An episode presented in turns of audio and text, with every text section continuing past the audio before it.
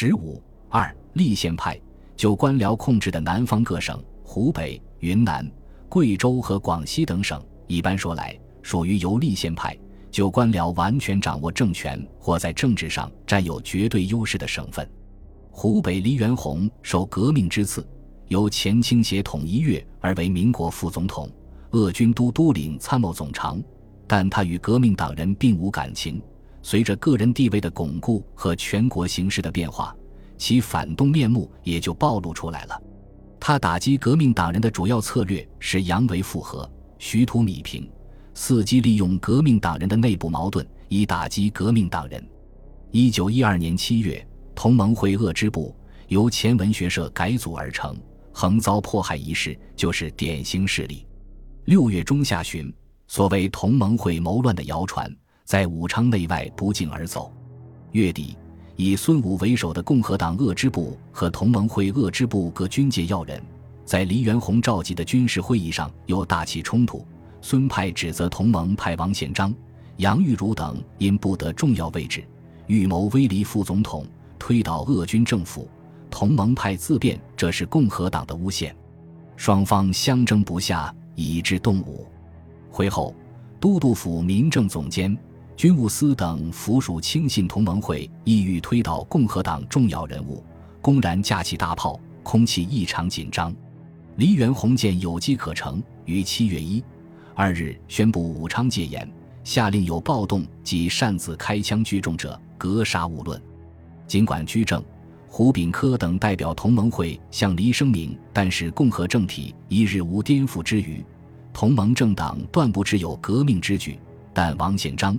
代二镇统治杨玉茹、都督府顾问和祝之六警察学校监学，仍被黎无理解职。到了十七日，黎元洪更出动大批军警逮捕江光国、滕亚刚和祝之六，随即秘密杀害。随后，黎宣布祝之六为群英会会长，司理机关，假改革政治为名，主持极端破坏，实属罪大恶极。并依照所谓名册所补处死文学社同志，不可计数。由此可见，这次被称为第三次革命的风潮，实际上是黎元洪利用党争打击同盟会力量的一次阴谋活动。但具有讽刺意味的是，祝之六等遭无辜杀害后，同盟会内尽管有人看出是黎元洪做成的圈套，而领导人却不敢为他们伸冤，甚至否认他们之间的关系。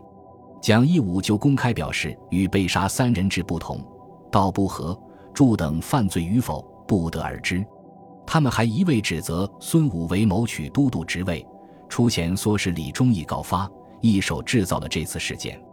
孙武则上书黎元洪，指控事件为同盟会主持，要求宣布罪状，通告国中。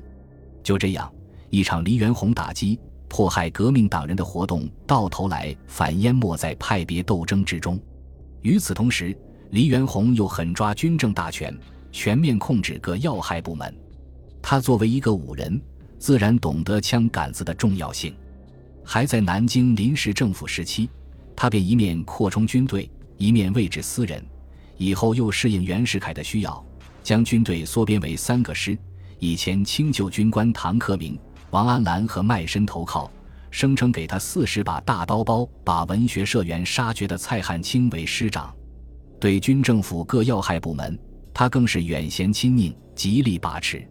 如立宪派下寿康顽固荒谬，继杨时杰、周如意之后，委以内务司长；潘祖玉贪婪狡猾，继胡瑞林、李作栋之后，实掌财政。其他若饶汉祥之狡绝，李国庸之卑鄙，孙发旭之阴险。唐仲寅、吕丹叔辈之诡暴，刘有才等之无赖，凡能助黎氏以滥杀为食者，黎无疑不信任之。总之，所人之人，非前清龌龊之救援，即市井无赖之朋类，否则旧日野蛮之军官，就不诬见马夫足辩。此时，他虽通电提出军民分治，并于七月一日正式宣布实行，但正如时论所说，不过是虚有其名。因为代理民正常刘心远就是他的亲信，而且各司司长的任免仍受他的干预，如饶汉祥升任内务司长，黎树继潘祖玉为财政司长，均出自黎氏之手。可见，黎元洪实行军民分治，丝毫不意味着放弃对权力的垄断。此外，为了加强统治地位，黎还和袁世凯日相勾结。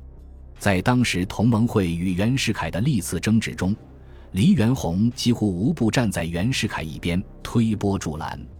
而袁世凯为了向南方渗透北洋势力，也通过各种渠道对他极尽笼络之能事。据张国干说，袁军事上利用陈仪削弱武汉革命武装，而政治上即通过他和黎进行联络。黎。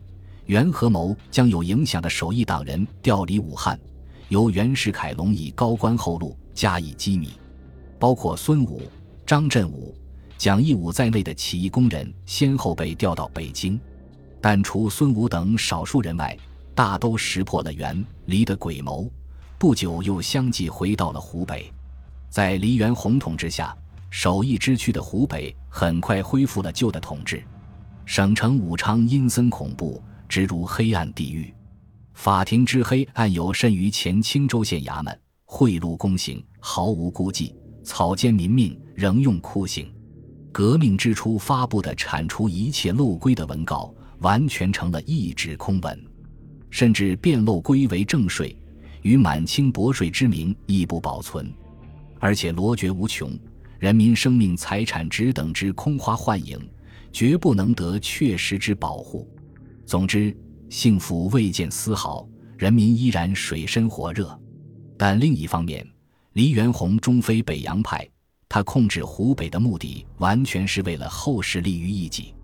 他同袁世凯北洋集团的勾结，从根本上说是建筑在共同对付革命党人基础上的，本身就是相互利用的政治交易，因而有着矛盾的一面。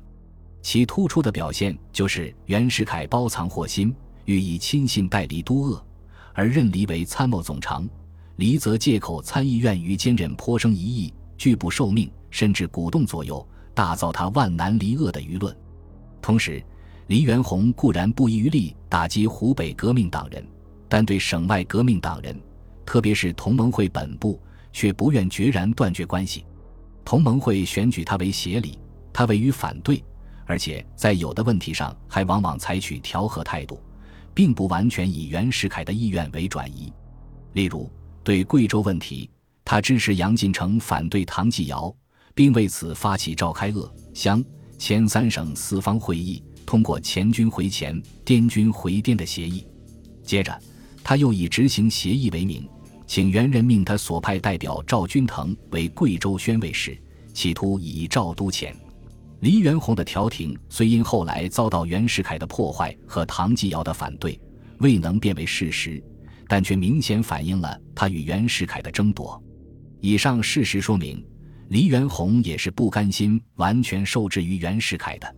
云南、贵州和广西等省与湖北情况不尽相同，但在基本立场和发展动向等方面却颇为相似。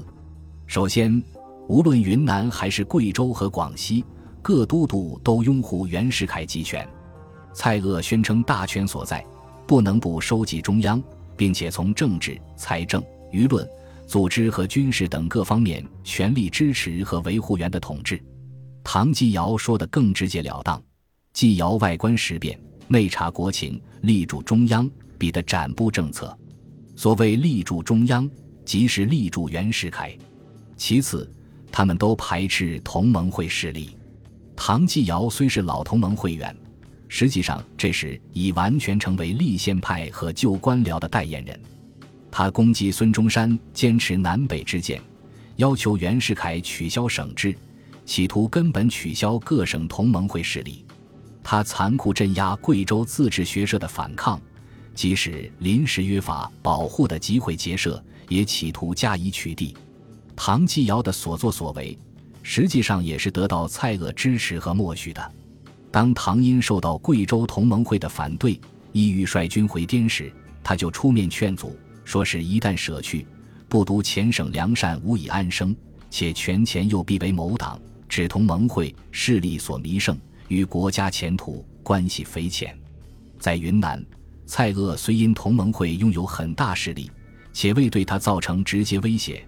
因而未对革命党人采取粗暴的压制措施，仍保持着形式上的联合，但其瓦解和削弱同盟会力量的意图也是显而易见的。如主用文官反对军人入党及公开提出回党主张等等，都明显含有这种企图，而且在行动上也与同盟会日渐疏淡。至于广西，陆荣廷一经地位巩固，就公然宣布不许革命党人有所活动。即使后来他参加了国民党，也如他所说，只知有国，不知有党，仅仅挂名而已。在此，他们都力图维护和发展自己的势力。唐继尧随着地位的巩固，个人野心也急剧膨胀起来。袁世凯曾对他家里拉拢，但他总半推半就，不肯完全买账。蔡锷对袁世凯也保有一定的独立性。当时就有他奉行大西南主义的说法，陆荣廷则在贵人治贵的旗号下，把旧军中的陈炳坤、谭浩明、沈鸿英、莫荣新等人，以及广西籍旧官僚和立宪派豪绅陈树勋、唐中元、韦锦恩等网罗在自己的周围，日渐形成了一个以他为首领的地方性的封建军事集团，一切以发展自身利益为转移。当然。三省的实际情况是不完全一样的，比如蔡锷拥袁就非完全效忠袁世凯个人，在他看来，民国初建当以救国为前提，而救国就必须建立强健有力之政府，而建立强健有力之政府就必须拥护袁世凯集权。蔡锷把救国和拥袁混为一谈，以为拥袁就是救国，这当然是错误的。但也表明他的拥袁同时交织着爱国思想的因素，因此，蔡锷虽拥护袁世凯，但对袁的所为绝非一味盲从。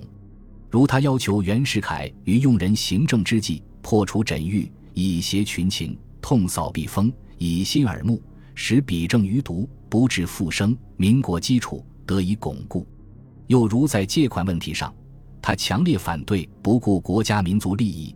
接受帝国主义的苛刻条件，并在云南全省掀起认购爱国公债的热潮，以实际行动抵制帝国主义的要挟等等。这表明蔡锷与唐继尧、陆荣廷还是有区别的。从以上所述可以看到，湖北等省政局的变化，实际上造成了一种以反对革命党人、拥护袁世凯和极力维护既得利益为特征的政治势力。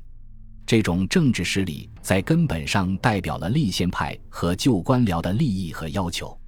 由于当时全国范围的政治形势主要表现为革命派与北洋集团的斗争，它同时又带有明显的地方实力派的色彩。尽管其表现形式与程度在各省不尽一致，但这个总的格局及发展趋势则是显而易见的。本集播放完毕，感谢您的收听。喜欢请订阅加关注，主页有更多精彩内容。